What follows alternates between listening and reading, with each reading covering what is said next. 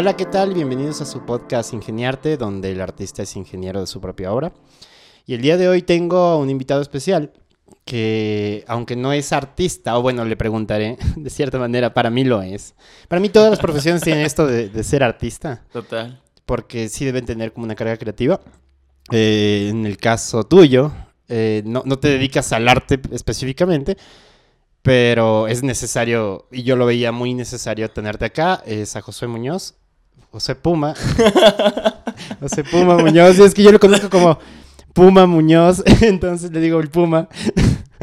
Dos horas preguntándome cómo decirme. José Muñoz, porque el Puma es el apodo. Claro, yo creo que creí que tu, nombre era... todo el mundo piensa que mi apellido es eh, apodo y es como, ah, fíjate en otro nombre este brother. Me pasa muy a menudo. Bienvenido, por favor. Hazte una presentación.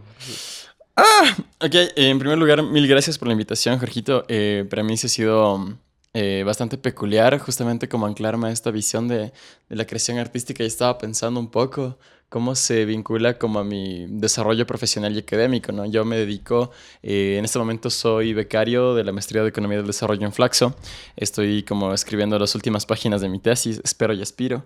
Em, entonces, claro, ¿no? Un poco me, me, trato de direccionar hacia el ámbito consultor, eh, hacia el ámbito de docencia. Entonces, como que ambos espacios, eh, justo en una semana tengo que dar un seminario sobre economía marxista. Entonces, como que ambos espacios justamente requieren como un cierto ejercicio creativo muy particular, que claro, entra dentro de esta formalidad de los espacios de investigación, de esta formalidad de la pedagogía, pero eh, claro, tienes como estructuras muy, digamos, poco flexibles sobre las cuales tú tienes que ir como maniobrando. Y, eso, ¿no? Es, es, como coger bloques que están estructurados como en un Tetris, tienes que irlos encajando de manera que sea armónico y esa armonía te, te permita como reflejar ciertos elementos de la realidad. Entonces, como que va por ahí la, la, ingeniería del proceso. Interesante, porque, a ver, yo escuchaba en otro podcast donde la economía es una pseudociencia. ¿Qué tan de acuerdo estás con eso? Eh, es complejo, ¿no? Porque tienes las ciencias sociales que no necesariamente están como perfectamente vinculadas a esta reproducción de los resultados que tú sí tienes como en las ciencias eh, exactas. Entonces tú en ciencias exactas sabes que si botas una pesa o si botamos de esta taza va a caer a una velocidad concreta y va a llegar en un tiempo concreto y lo puedes calcular y lo puedes repetir aquí o en la China y va a tener el mismo resultado. Mientras que la, eh, la economía y las ciencias sociales tienen como diferentes matices y un montón de elementos que no siempre son observables. Entonces, entras en esta dinámica de decir, no, es que de ley tenemos que bajar la tasa de interés para que la economía reflote a un 3%. Y es como, pana, no funciona así. Justo ayer lo escuchaba este man del Alberto Acosta Burneo, el, el, hijo del Alberto Acosta, que es un liberal, pero que ya da un poco de grima escucharle que decía, no, es que tenemos que replicar el modelo de los grandes países como Norteamérica o los países como Suiza, como Panamá. Entonces tú te quedabas como, pana, no, no funciona así, no es tan sencillo. Entonces como que tienes esto del elemento teórico que te permite un acercamiento un tanto abstracto a la realidad y ciertos elementos como lo que en economía llamamos los hechos estilizados. O sea, son hechos que de alguna forma se han logrado comprobar a lo largo del tiempo, se repiten en el mismo lugar. Pero es eso, en el mismo lugar o, en un momento concreto, bajo un supuesto concreto. La economía maneja un montón de supuestos. La física no. O sea, la matemática y la física manejan supuestos, pero muy chiquititos, ¿no? O sea, con un margen de error muy pequeño. La economía te maneja márgenes de errores enormes. Entonces, sí, no. Eh, me acuerdo de esta frase de que el economista es el que... Eh, te dice que van a pasar 11 cosas y se disculpa 12 veces por las pendejadas que dijo, ¿no? Eh, Pero no pasa en la realidad. O sea, yo no he escuchado a un economista que me diga me equivoqué. Claro, no, es que es, es, jodido, es jodido. Porque igual en economía pasa muy poco esto de que un economista te diga, no sé. O sea, el escucharle a un economista decir, no sé, ya es como decirle, brother, tienes mi respeto y admiración. O sea, eres una persona que se está reconociendo en su propia ignorancia, porque, claro, desde la economía existe como esta interpretación de que la realidad puede congregarse en, en pequeños modelitos. Entonces, mi modelito me dice que esto tiene que ser de tal manera y con esta variación de, eh, yo qué sé, del gasto público vamos a resolver el problema de 300 familias. Es lo que dice mi modelo y porque dice eso mi modelo, la realidad debe funcionar de esa manera. Entonces sí, hay como muchos sesgos y muchas limitaciones. Hay este complejo de Dios en la economía y siento que en las ciencias sociales en general. es, heavy porque topaste esta idea del liberador, ¿no? y tomaste este ejemplo. Yo, yo lo primero que asocio es como, ok, hablemos de que hay que replicar modelos estadounidenses, por ejemplo. Entonces yo me voy a centrar mucho en mi, en, mi, carrera o en lo que hago.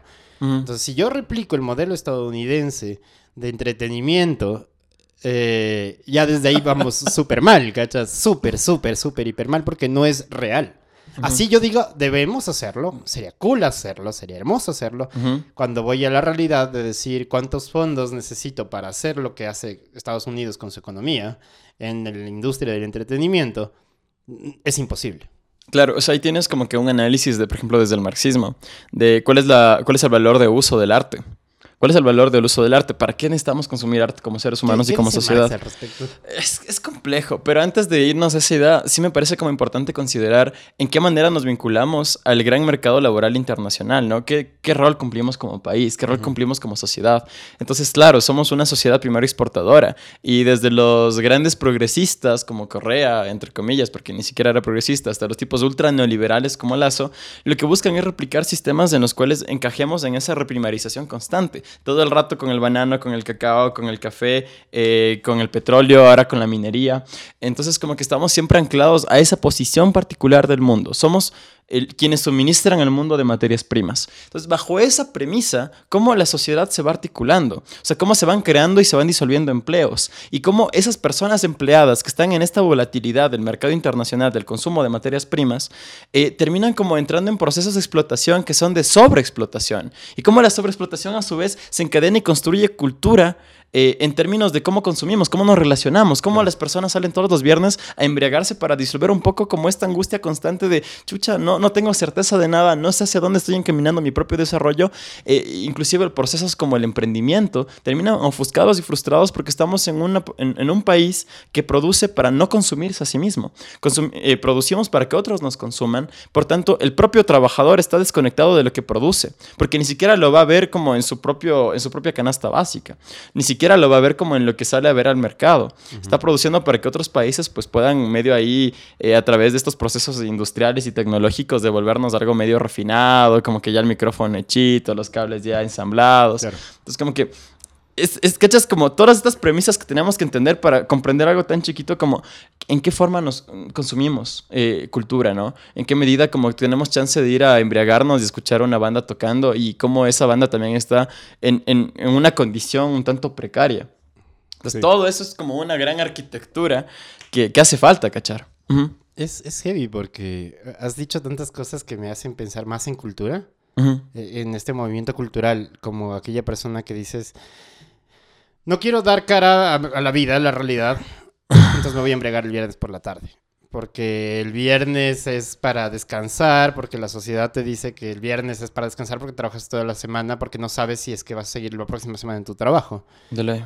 Y, y cómo es que eso, eso empieza a generar cierta economía dentro de nosotros como artistas, más o menos, ¿cachas? Dices, yo, yo sí voy a un bar el viernes, antes de pandemia por lo menos, eh, a tocar la gente está disfrutando y está pasándola bien, entre comillas, está omnibulando de, no sé la palabra, eh, de, la realidad. Y vos estás trabajando, ¿cachas? Y agradeces a que esa gente eh, va a ir a consumir ese día en el bar porque el bar te va a pagar. En una situación súper precaria y en condiciones súper feas, donde se perpetúan como modelos que a mí me, me preocupan, ¿cachas? Entonces, yo, yo, soy muy crítico, por ejemplo, con las bandas de covers. No es que esté mal que existan bandas de covers, pero yo no siento que existe como mucho trabajo creativo, siendo que estás dedicándote a un lado creativo. Ay, caramba, es que es, es, complejo como el mercado, eh, la industria musical aquí en el país. Llegó un momento, te contaba hace mil años, eh, la forma en la que el país tenía una de las disqueras más reconocidas en toda América Latina. O sea, tú tenías como México, Ecuador y por ahí tenías algo en Brasil y hasta ahí tenías en términos de disqueras para, yo qué sé, los 60, 50, justo la época de de, de JJ. Claro, ¿no? O sea, tenías las grandes disqueras aquí en, en, en Ecuador. Eh, y pese a que teníamos una disquera como con tanta potencia, con tantas conexiones internacionales, como que al final la producción de música del país estaba direccionada justamente a eso, como a suministrar a otros espacios, eh, como que respondía a intereses o a gustos como de otros tipos de, de sectores o de sociedades incluso. Eh, mientras que en Argentina tienes un proceso distinto, ¿no? Toda la producción del rock argentino se dio en una suerte de de, de, de, de, cloaca cultural y económica, como una clandestinidad em, apabullante, una clandestinidad que todo el mundo cachaba que estaba ahí, pero claro, era como perseguida por diferentes regímenes. Y esta, como esta clandestinidad permitió la construcción de ciertas disqueras que a la final terminaron como respondiendo al propio mercado eh, argentino y comenzaron a crear su propia demanda de música, su propia demanda cultural. A eso yo lo sumaría el hecho de identidad. Y te pregunto. Claro. ¿Qué es, ¿Cuál sería la identidad del ecuatoriano promedio? Y es una pregunta muy grande, ¿cachas? O sea, decir ¿quién es ecuatoriano y por qué eres ecuatoriano? No solamente por el hecho de nacer acá. Y supongo que lo mismo le pasa al colombiano, al peruano, a cualquier parte, a cualquier persona en Latinoamérica. Decir, ah, yo soy mexicano porque nací acá, pero ¿qué más me representa? ¿Qué más me genera identidad? Loco, yo creo que la única patria es la, es la infancia. Y, sé que es como coger una respuesta súper abstracta y llevarla como a, un campo eh, bastante complejo. Pero, pero justo recién estaba como que pensando un poco cómo fue mi infancia. Y claro, yo crecí en Solanda, un barrio eh, obrero, trabajador, eh, peligroso de aquí de Quito. Em, y, para mí como que la infancia era ver a mis papás salir todos los días a las 5 de la mañana a trabajar. Y que las señoras que eran amas de casa como que cuidaban el barrio en intervalos entre sus tareas domésticas y el cuidado del barrio y el cuidado de los guaguas que estábamos corriendo en el barrio. Entonces como que un poco para mí la, la patria es eso, ¿cacha? Como esa... Este este simulacro sincero de comunidad que se iba construyendo desde los diferentes sectores, ¿no?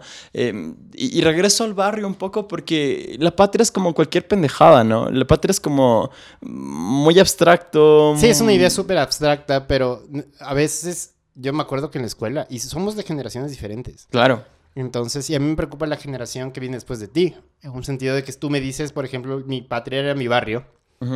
Y, y toda esa, esa, esa, forma, cómo se manejaba el barrio. O sea, desde el hecho de tú salir a jugar o de ver a tus padres trabajar en la mañana y de lo que podías consumir en televisión en ese momento. Claro. Claro. Lo mismo era para mí. Yo, en cambio, era un chico de San Carlos. Oh, ok. Entonces, era mucho más tranqui, era el norte versus el sur. Había muchas cosas que, que, que estaban como en juego. Incluso de conjunto a conjunto ya habían broncas. Ajá, y... Eh, me recuerda un poco también como esta temática de las pandillas que se iban armando. Yo me acuerdo que yo crecí en una época, claro, ¿no? Tenías ya eh, todo el proceso migratorio, el desastre económico de los 2000 y por tanto como toda esta precariedad, este abandono, esta desestructuración familiar, esta desestructuración económica y productiva que se iba reflejando como en esta concentración de los chicos que eran de los colegios, de los conjuntos, de los barrios, que al final lo que buscaban era como rehacerse en una identidad como concreta. El, ímpetu de lo tribal terminaba como reapareciendo y dominando. O sea, tú tenías como estas pandillas como los Latin Kings, los perros locos, toda esta onda que desde el colegio hasta el, hasta el barrio iban como configurando jerarquías, dinámicas internas, eh, marcadas por la violencia, pero lo que buscaban los chicos que estaban inmiscuidos en esto era un cobijo. O sea, eh, y es como, te vuela la cabeza eh, porque incluso ya ahora como ya tengo mis 25 años, eh, sigues encontrando como estas personas que en su momento eran estos grandes mandamases de las pandillas y ya son como que brothers que están trabajando en su transalfa como choferes o claro. controladores, claro. Entonces, hijo de puta, este man me hacía cagar del miedo hace 10 años. O sea, entonces como es muy interesante ese fenómeno porque al final... Eh, y esto es como muy marxista, pero al final todo se termina reinvolucrando en la forma en la que sobrevivimos. O sea, si no regresamos a ver cómo estamos subsistiendo, pues simplemente no estamos hablando de seres humanos, porque somos animales. Sí, totalmente. Yo, de hecho, volviendo a la idea del barrio, a mí me construía mucho las relaciones personales que tenía en mi barrio. Podía, igual entiendo esta idea de, de, la patria, desde mi barrio, desde mi contexto. Y eso era lo que me generaba, generaba mi identidad. Y empezaba a ver como contrastes. Desde las relaciones de ciertos chicos, por ejemplo, y la influencia de reggaetón en un momento específico de, de la historia, ¿cachas? ¿Cachas? de, repente habían chicos que escuchaban reggaetón, pero yo en cambio fui a otra cultura urbana, que era el rock. y, y, habían ya diferencias marcadas y empiezas a generar otro tipo de patria dentro del contexto, ¿cachas? Y todo era objeto de consumo. O sea, era, si la gente que escuchaba reggaetón, no es porque escuchaba reggaetón del barrio, sino porque les llegó en ese momento reggaetón. Como a mí me llegó el rock que me llegó en el momento, por porque, qué, sé yo, prendí una radio y me gusta la música que estaba escuchando. Y eso generó un, un constructo dentro de mí. Y después me juntaría con, con gente, pares más míos. Y entendí yo que esos mismos pares están en todo el mundo. Que tal vez no se separe el lenguaje. Sí, sí, sí. Pero, pero si es que yo le hablo de una banda que a mí me encanta a otro brother que le encanta la misma banda, vamos a tener algo mucho en común. Porque ha, pegado mucho en nuestra identidad. El rock genera parte de mi identidad. Y, y, a mí, por ejemplo, ahorita pienso, por eso decía, me preocupan los chamos de ahora, porque yo ya no veo chamos en la pandemia, creo que abrechó, o sea, acrecentó esa brecha. Es decir, antes yo tenía que relacionarme con mis amigos afuera en el barrio. Ahora todo lo tienes en tu celular. Puta, no sé, me parece como muy fuerte, muy, muy fuerte este fenómeno. Eh, te, no sé si contar esto, pero bueno, sí, sí. Más cerca del micrófono. Sí, sí, Oh, perdón. Todo bien. Eh, si, sale mal, como lo borras. eh, no, justo hace unos, hace unos meses eh, falleció una estudiante de mi mamá. Eh, se había suicidado. Eh, fue justo una chica de 13 años. Em, el contexto de ella como que tenía ciertas características. La mamá trabajaba en un mercado de 7 de la mañana, de 7, de 5 de la mañana a 9, 10 de la noche. La chica tenía una beca por excelencia académica. Entonces como que toda la carga de, este, de este, de este tipo de de, ejercicio académico, educativo, vía online, eh, terminó como comprometiendo justamente sus notas. Entonces la mamá como que, mira, necesitamos tu beca, necesitamos eh, que le cuides a tu hermana mientras yo no estoy trabajando. Eh, también como que a partir de la pandemia, ciertos procesos de crianza como que sufrieron una regresión en términos de, los vínculos con los, con los hijos y, de, hijos a padres, porque ya es como que más justificado el no salgas, con quién sales, de dónde sales, por qué sales, eh, no está bien, te puedes morir, y si, y si te contagias y me contagias a mí, y si me muero, ¿qué es como que todo un proceso que desde el morbo iba construyendo culpas que bien o mal, por nuestra herencia judeocristiana de mierda, eh, lo tenemos como súper interiorizado. o sea, eh, este ejercicio como moralizante a través de la culpa que parece estar sobre todo, eh, me parece como bastante delicado. Y por supuesto, ¿no? Somos generaciones, porque no solo es la mía, somos generaciones que viven el deseo a través de la culpa. Entonces, esta generación que está viniendo, yo siento que sí, como que son parte de los procesos psicosociales que tenemos como seres humanos, el poder conectar de manera así presencial, o sea, poderte ver los gestos, la manera en la que haces los silencios y mueves más o menos una ceja o la otra. Mm, todo esto como que forma parte de nuestra interacción como animales humanos. Y entonces como... No sé, sí, sí me preocupa, también me preocupa mucho hay muchas, Hay muchas cosas de las cuales preocuparse. Y ah, eso también lo digo, lo digo como, como músico. Yo, yo siempre estoy diciendo como yo odio ser profesor de música. Enseño desde que tengo 12 años y lo hacía por hobby. Ya. Lo hacía como... Estoy aprendiendo el piano a los 12 años. Entonces enseñaba a mis amigos del barrio a tocar el piano. Hay que dar putas. Era, muy genial. Y, y desde muy chico trataba de compartir mi conocimiento, ¿cachas? Y hoy por hoy te puedo decir, eh, odio enseñar. Odio enseñar. Y yo siento que sería súper irresponsable que por no morirme de hambre, eh, enseñe música. Porque, ah, salvo un caso específico, ciertos casos específicos, donde la persona que, que, quiere aprender de mí, eh, de verdad quiere ser músico. Entonces digo, ok, tú de verdad quieres ser músico, yo te voy a dar como un panorama de la realidad de ser músico en un país como Ecuador. Y si quieres ser músico, igual tampoco te limites a la idea de que ser músico en el Ecuador es imposible existe, el mundo está abierto, Pero ten en cuenta que esa podría ser tu realidad. Entonces, no quiero desmotivarte o decirte que de músico te vas a morir de hambre. Sino que tú necesitas tener como ideas claras de modelos de negocio, por ejemplo. O cómo, ajá, cómo vas a, vender tu música. O cómo quieres trabajar como músico. Hay todos estos espectros. Entonces, un chico que le estaba dando clases de armonía. Ya. Quiere ser DJ. Me pareció brutal porque el man quería hacer como sus beats eh, pero sus propios beats, no, no solo mezclar. Sino decir, yo quiero construir armónicamente ideas que tengo en mi cabeza. Entonces fue ah. como, loco, dale, yo te enseño. O sea, con todo el gusto del mundo. Entonces te voy a enseñar toda la teoría para que tú seas creativo con eso. Pero si me preguntas yo dar clase a 20 estudiantes, de los cuales ninguno tal vez quiera ser músico, se me hace súper irresponsable, porque estaría perpetuando un modelo de frustración.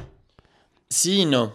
Eh, no sé, se me hace peculiar. O sea, siempre a lo largo de mi crecimiento como intelectual decía que sobraba como eh, ciertas cátedras de moral, de ética, ciertas cátedras incluso que te revisionan al tema religioso, esta pendejada de la catequesis que incluso hoy en día que quizás desde nuestra burbuja como plagada de ciertos privilegios parece como tan ajeno y tan lejano. Insisto, mi, abuela sigue viviendo en Solanda, yo regreso a Solanda todas las semanas y eh, a las una de la tarde los chicos salen de la catequesis eh, y son un montón. O sea, no te estoy hablando de 100 chicos, te estoy hablando de 600, hasta 1000 chicos, que todos los sábados están yendo a eh, de, siete, de 9 de la mañana a 1 de la tarde a congeniar, a socializar, pero que naturalmente está atravesado por un proceso dogmático en el cual pues se les inculca como ciertas premisas del, de, de, de todo lo que viene a ser la religión cristiana católico, eh, ¿cómo es? Cristiano, católico, apostólica, romana. Eh, por supuesto. Entonces, eh, sí, sí, siempre he creído que ciertos ejercicios que no son espirituales, pero que sí nos permiten como el ejercicio humano, como esta pulsión de... Es que somos seres que, que están en constante creación. Siento que la música es como parte de esas herramientas que deberíamos tener como desde una premisa básica. No desde, la, desde el enfoque necesariamente de producir música. O sea, pero imagínate una sociedad en la que todos sepamos tocar el piano. O sea, imagínate, claro. claro, ¿cuál sería la creación musical que tendríamos en ese espacio? Inclusive, ¿cuál sería el consumo musical que tendríamos en estos espacios. O sea, la delicadeza que podría ser como distinguir eh, un manejo particularmente excéntrico, particularmente fino del piano o de cualquier tipo de instrumento. A mí me costó años darme cuenta que había bajo en las canciones. años. O sea, hasta ahora es como de puta, tiene bajo, no tiene bajo. Ah. Claro. Entonces, como eh, a, nivel de sociedad, eh, naturalmente, eh, como aprender música sigue siendo un privilegio que se lo vive desde el hobby, ¿no? Como tú me dices, es como alimentar a este brother que no tiene nada que hacer el, fin de semana o, el, o, el, viernes y que las la vacaciones, que se abren los cursos vacacionales. Claro, y la mamá no quiere que esté jodiendo en la casa, así que le voy a meter a un curso para que el man pues aprenda a hacer algo bueno de su vida. Y capaz como que en los primeros cinco años le, le, chupa un huevo el, haber como, el, tocar algún instrumento. Pero yo ya con, con 25 años, como hay momentos en los que uno realmente necesita como expresarse. O sea, no necesariamente esta expresión lúdica o esta expresión como atravesada por, por el verbo y por la palabra, sino también hasta gritar. O sea, hasta gritar, hasta el poder como eh, utilizar los silencios, modular tu voz, eh, eh, pintar algo. O sea, hay un montón de, hay todo un espectro de comunicación humana que no está siendo considerada en el verbo, en la palabra, que tenemos que, que solamente lo estamos omitiendo, ¿cacha? Es, hermoso porque desde el ejercicio de la dialéctica me acabas de dar un punto que nunca había pensado. Es como, ¿cómo aportaría la disciplina a los estudiantes? No necesariamente sin que sean músicos. Yo, de hecho, eso iba a decir, es como, yo no quiero una sociedad de músicos, pero sí me interesa que un doctor sepa tocar el piano. o, o que sepa algo de músico, que tenga como una idea de conocimiento, eh, cualquiera que este sea, ¿cachas? Yo, yo siento que sí, en Latinoamérica todo el tiempo estamos escuchando música. Todo el tiempo. Todo el tiempo eh, hay música en todo lado, ¿cachas? Y, pero no, no la apreciamos. y, eso me lleva justamente a modelos, ¿cachas? Como si yo hago música, lo primero que voy a decir es quién la va a escuchar. Claro. Y hablas de mercado. Claro, es como, ¿quién va a escuchar mi tipo de música? Si yo hago música para cine, por dar un ejemplo, ¿quién va a escuchar música para cine? Eh, va a ser gente que vaya al cine, gente que vaya a ver producciones donde yo pueda desarrollar. Pero si esa industria tampoco existe o no está bien desarrollada, voy a tener problemas en mi propia profesión. Incluso a los cineastas pasa que no contratan músicos para, para su trabajo, Entonces se baja. Entiendo, es como, está tan limitada la economía del presupuesto como para hacer una película que te dicen, bueno, hay música de stock. Bájate las que puedas, esta suena bonito y, se generarán problemas dentro de su obra. Y yo podría considerarles problemas. Tal vez esa persona dice, ok, pero brother, no tengo para pagar la composición de un músico, no tengo para pagar una orquesta, no tengo para muchas cosas que me encantaría tener. Claro. Eh, y de la producción no voy a ganar. O sea, no voy a ganar ni siquiera taquilla. O sea, Exactamente. yo estoy viviendo de hacer esta película, de los fondos que tengo para hacer la película y terminan haciendo eso. Entonces, lastimosamente, no te puedo incluir en mi proyecto. Eh, y esperemos que esto cambie. Que es como esta, esta cuestión muy difusa de. Ojalá pase, ¿cachas? Ahora, a mí me encantaría que mucha gente, así como va a ver Marvel, yo soy un fanático de Marvel o de Star Wars, como bien sabes, eh, yo siempre voy a ir a ver al cine y pagarme la entrada, me encanta, me gusta mucho esa cultura y, parte de mi economía va a ir a eso. Pero no solamente a, la cultura pop, sino también va a ir a, a, escuchar nueva música ecuatoriana, de ver si es que escucho un disco de cualquier artista que sale, siempre estoy viendo los singles que están saliendo. De hecho, justamente tengo otro podcast donde voy a hablar de música ecuatoriana y hacer análisis. Me, parece cool. Bacán. Porque necesito contemplarla también desde mi conocimiento. Pero me encantaría que otra gente también se diera ese chance de coger y decir, voy a escuchar este disco porque quiero saber qué me dice este artista. Pero no existe esa cultura. A ver, como e-, es complejo, yo sé, y yo creo que ya se volvió un poco, un poco difusa la conversación. Eh, o sea, voy a tratar de orientarlo un poco como a mi campo. Y, mm, me llamó la atención justamente como cuál es el tipo de consumo cultural que tú desarrollas eh, y cuáles son como las limitantes para que tú puedas eh, generar un producto desde Ecuador que sea consumido por el Ecuador. Porque al final como en esta relación dialéctica todo se reproduce, ¿cacha? Como la producción que tenemos a nivel ya, llamémosla de la economía o del sector real, o sea, de la gente que está sacando banano, de la gente que está sacando el cacao, el, café, que está ahí en, los pozos mineros, como todo ese trabajo, porque es un montón de trabajo, termina como saliendo del país, no lo consumimos, no lo vemos ni lo olemos aquí en el país, uh mucho como en estos salarios recontra escasos que reciben estas personas. Eh, ¿Cómo pasa bastante lo mismo, no? O sea, somos como un mercado interno que no está acostumbrado a ver lo, que se ha producido en el, en el, país. Es como muy difícil. Eh, le, ves como con cierta duda, como que no necesariamente me asegura calidad. Y, y, claro, ¿no? También tienes desde otro lado este espacio de las empresas privadas que bajo esa misma duda, bajo ese mismo recelo, difícilmente se involucran como en procesos de, yo qué sé, una película, un disco, eh, a menos de que seas un artista recontra reconocido y que tenga su pegue. O sea eh, los manes de guardarrayas tuvieron cuánto, unos 15, 20 años. Casi 20 años, tres discos, o sea, no les quito mérito. Claro, pero... para que los manes puedan llegar como a la popularidad que tienen hoy en día, que sigue siendo como que un tanto, y, son de los que más pegan aquí en el país, ¿no? Y bueno, hablemos de la ciudad, no sé cómo estará Guayaquil, por ejemplo, escuchando guardarraya. Ajá, tienes toda la razón, pero, pero aún así son como que los, los que más suenan aquí en el país. Eh, pese a que tienen como sus concentraciones demográficas muy concretas.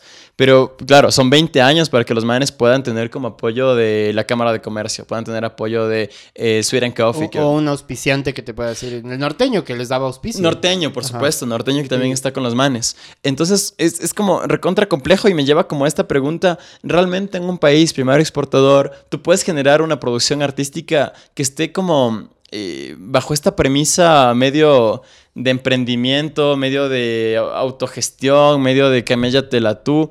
O sea, realmente necesitas como un Estado eh, que, se permita como invertir, que se permita fondos, capitales, eh, con todas las dificultades y la burocracia y los problemas que eso acarrea, ¿cacha? Yo, yo, quiero hacerte una pregunta muy polémica al respecto. Es como, ¿tú supiste de los fondos que se dio de la iniciativa El Teatro del Barrio?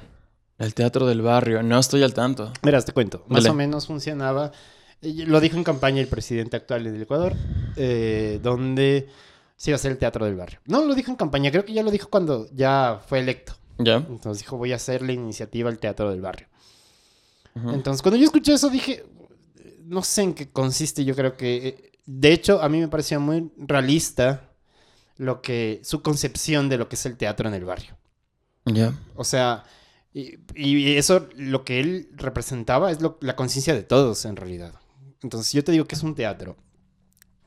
Chutas, es complicado porque es un escenario, eh, son butacas, eh, o sea, hablándote de la infraestructura, ¿no? Son luces, son patitas donde tú salen y entran los actores, es un camerino y es un montón de cosas. Y lo primero que pensé es como, ¿quieres hacer teatros en el barrio?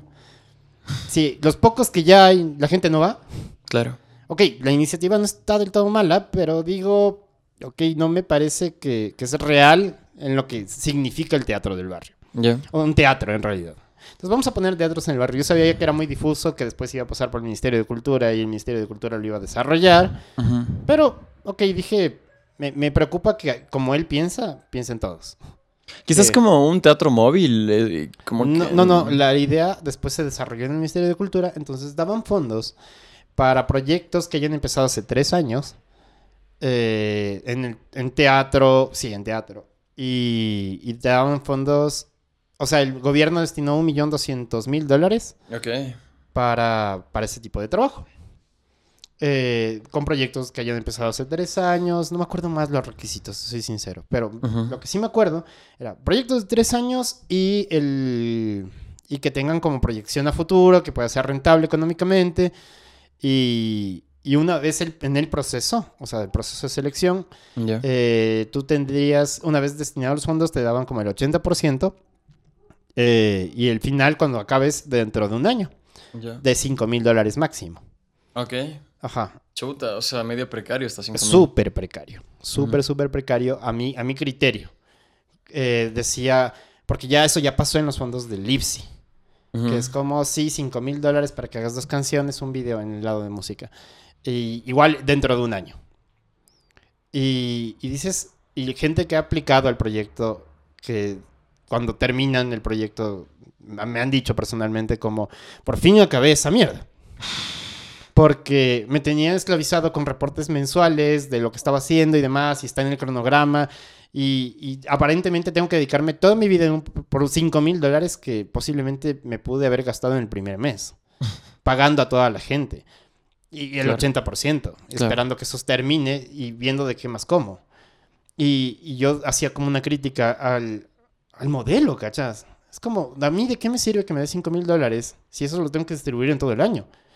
O sea, ¿por qué no me das los 5 mil dólares si hago un proyecto en tres meses? Donde puedo pagar tres meses por el proyecto de tres meses. Pero, pero entiendo que el modelo justamente perpetúa el trabajo de la gente que está ahí, que está revisando eso.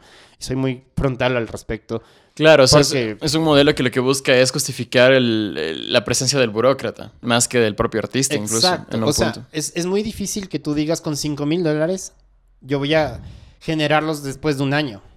Porque estoy esclavizado a los 5 mil dólares que me acaban de dar. Y, mi proyecto aparentemente tuvo que haber sido seleccionado para, para hacer una, una línea de continuidad de trabajo. pero, pero tal vez hay muchas, muchas cosas que tengo que analizar para ver si aplico o no.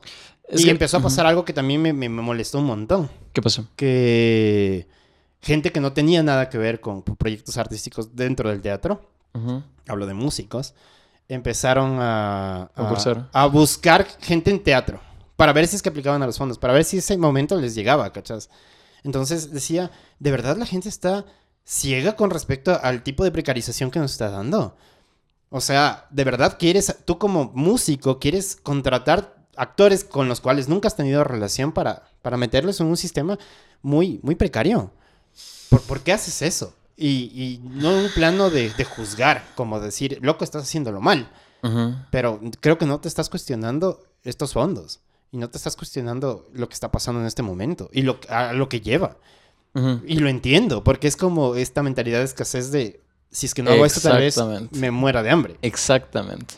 Y, no veas otras alternativas. Y aparentemente el gobierno tenga que interactuar dentro de las posibles alternativas que te está dando y, que no te cuestiones ni por un segundo de si eso está bien, si no, es lo que hay. O sea, te das cuenta cómo hay como esta suerte de esclavización, porque, a ver, el, término esclavización y como economista debería ser como más riguroso en, en, el concepto, pero sí es muy fuerte ver cómo el gobierno o el Estado genera estas dinámicas, ¿no? Yo te doy como esta basura, básicamente, porque es como eh, recursos, eh, escasos, limitados, pero por supuesto tú tienes que darme reportes y tienes que devolverme como un producto muy concreto de lo que te estoy dando. Tú te has comprometido y simplemente si no cumples con lo que te comprometiste pueden ir como sanciones o puedes tener eh, repercusiones bastante jodidas.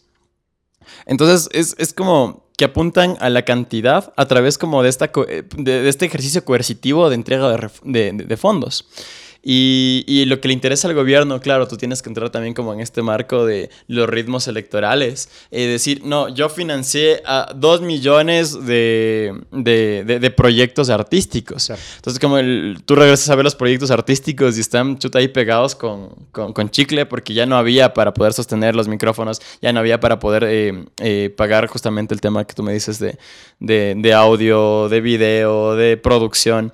Entonces, sí, es como muy precario. Y esta visión también del Estado desde su ejercicio discursivo, más que de encontrar realmente eh, como procesos de desarrollo, de emancipación, de profundización eh, humana, política, eh, social, porque a la final lo que le interesa al Estado ahorita es poder sostener los procesos de producción que de alguna forma sí aseguran los viajes de acumulación em, del país, ¿no? Y dentro de ese gran marco, dentro de esa gran estructura, ¿qué función cumple el arte?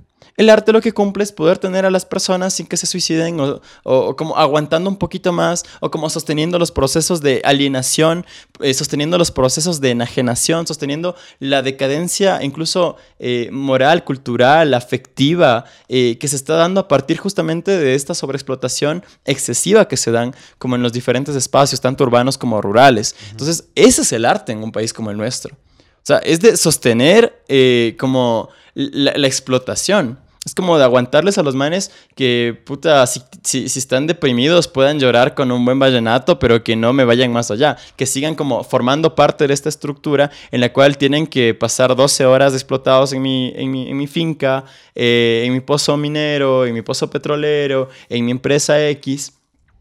Y por último, si están desempleados, brother, eh, forman parte de este gran grupo de desempleados que están ahí como esperando a que a trabajar mm, más por menos.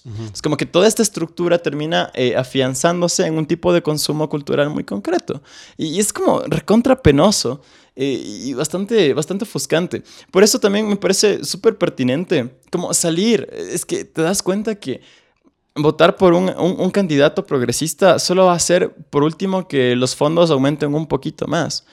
Toda la estructura que está detrás va a seguir siendo la misma. O sea, y, y, en un punto pues va a ser como insostenible. Y en ese punto insostenible sí tiene que haber como un proceso de formación, de organización política, cultural, eh, de, de, organización popular, que permita a la gente como entender por qué se dan todos estos procesos y la urgencia que hace de tener como una dirección emancipatoria real, revolucionaria. Ya me estoy poniendo eh, aquí a hacer propaganda política. No, no, pero es que está bien. O sea, yo, yo siento que el correísmo dañó ciertas palabras. Se lo dije a tu profesor de... Al Pancho. Eh, le dije, cuando tú me hablas de revolución ciudadana, a mí ya me ya esa palabra, ya esas palabras se me mancharon un montón. Si tú hablas de revolución, se me manchó la palabra. Y, trato de, de, cómo limpiarla y volver al origen de la palabra. Claro, este socialismo se manchó, pero terrible. Pero eh, eh, Revolución Ciudadana me parece que tuvo como un porqué muy bien hecho. Y es que la ciudadanía te mete en un mismo saco a todos, pana. O sea, realmente, desde la gente que está ahorita en la González Suárez, en la González Suárez desde, desde su penthouse, hasta el pana que está ahorita desde las 4 de la mañana vendiendo naranjas en el mercado central. Todos somos ciudadanos. Entonces, como la ciudadanía te, homogeniza espacios donde realmente hay contradicciones y hay explotación. Entonces, como que esto de la revolución ciudadana lo que dice es como, panas, no se quejen, ya, o sea, sí, sí te podemos dar un poquito más para que no te sientas tan explotado, eh, como edulcora el proceso de explotación. Entonces, chucha, es, como que a, nivel discursivo, eh, sí, sí planteó como que una serie de de, símbolos que terminaron siendo muy útiles y que hoy en día también son los que dan paso a los fenómenos neoliberales. O sea, sí. Lo que, la antesala del fascismo es el progresismo, es el reformismo. O sea, fuera, fuera de jodas. Ya lo vimos el siglo anterior. Y como que... Bueno, no lo vimos y ese es el problema. O sea, mm, teóricamente, lo sabemos, está en la historia. Quienes leemos un poco decimos sí, ya pero, pero claro, o sea, no, es como para, para todos, ¿cachas? Es como, yo recién estoy viviendo eh, la cuarta era de la, industria, ¿cachas? Eh, y yo creo que las etapas son cíclicas. O sea, a veces repetimos, el que no sabe repiten, dicen, ¿cachas? Y, y yo cacho que eso nos pasa como sociedad. Entonces, en vez de...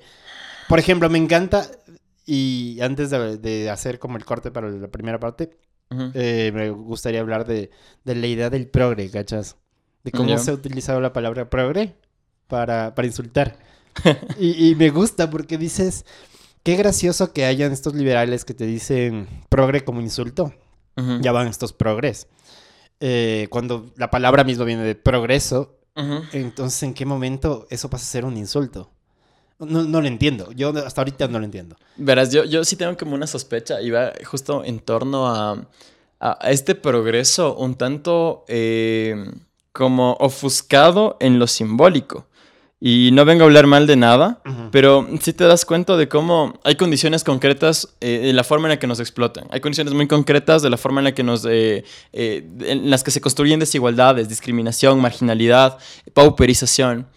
Y, muchas veces desde el progresismo las grandes pugnas son como puramente simbólicas. Lo del lenguaje inclusivo es como del putas. O sea, si tú me pides que yo te trate con pronombres neutros, perfecto, o sea, encantado.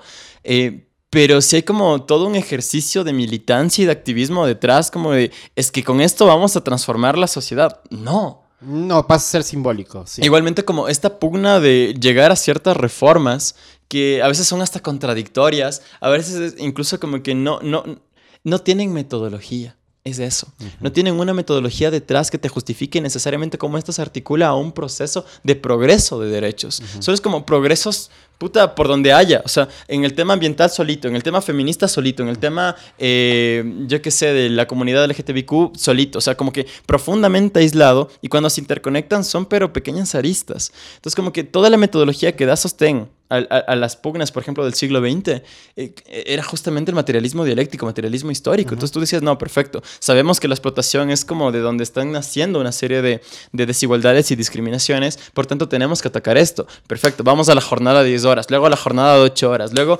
derechos a la salud, eh, eh, seguro médico, seguro, todas estas, estos, estos como eh, pugnas estos derechos que sistemáticamente fuimos alcanzando y que de alguna forma como que permitieron procesos realmente de progreso en el cual eh, la mujer terminó, terminó involucrándose más en los espacios laborales, eh, procesos de reconfiguración social, ideológica.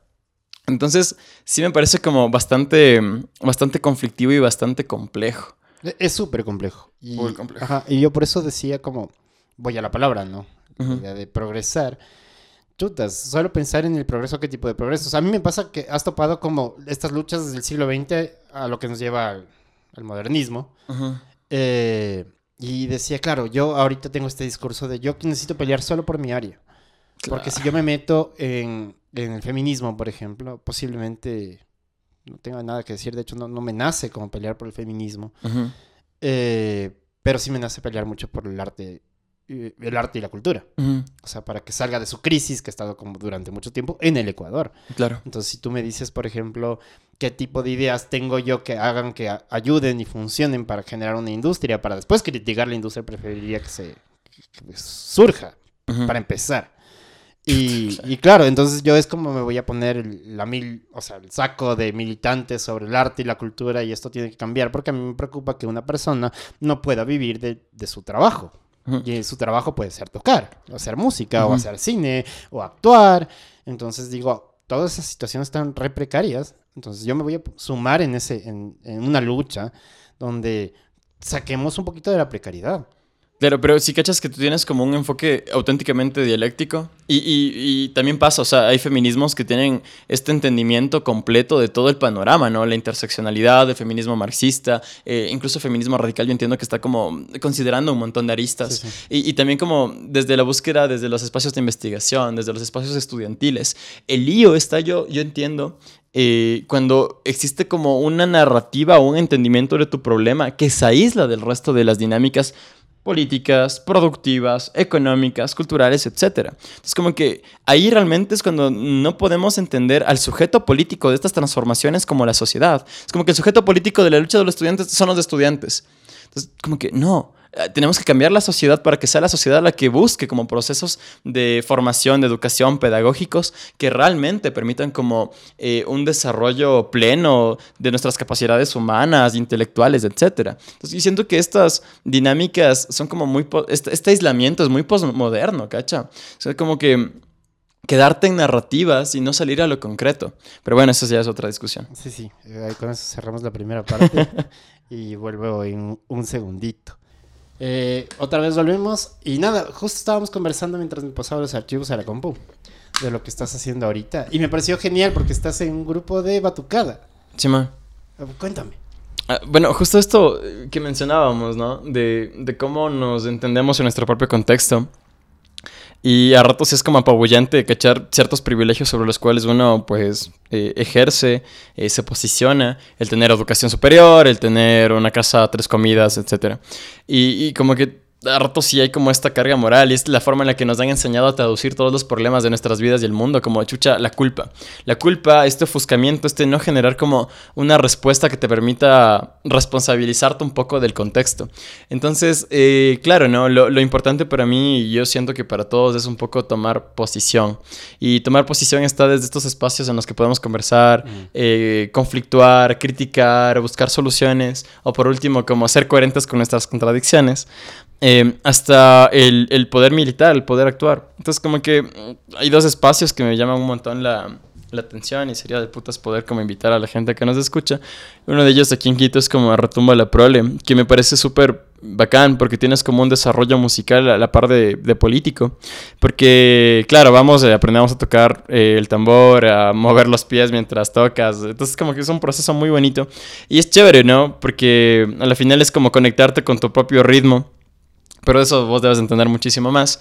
Eh, y, también como poner este ejercicio eh, creativo a disposición del contexto político que estamos viviendo. Entonces tienes ahí como, como, como batucada acompañamos a las personas despedidas de DESA, a las personas despedidas del Jury, panas que están 20, 15 eh, años trabajando en estas empresas y en la pandemia con la ley humanitaria solo Dios le pague, tenga, le voy a pagar 600 dólares y en electrodomésticos viejos y esa va a ser su, su liquidación. Fuerte. Por supuesto, las personas de los guaguacentros, que era este proyecto que inició con Barrera, Rodas lo precarizó y este man de Yunda simplemente lo borró. O sea, eh, son 500 eh, personas, la mayoría mujeres encima, eh, que, que, que, por supuesto ahorita están en una situación de, de, precariedad muy fuerte, con pagos atrasados, sin trabajo, los espacios de los guaguacentros están ahorita votados.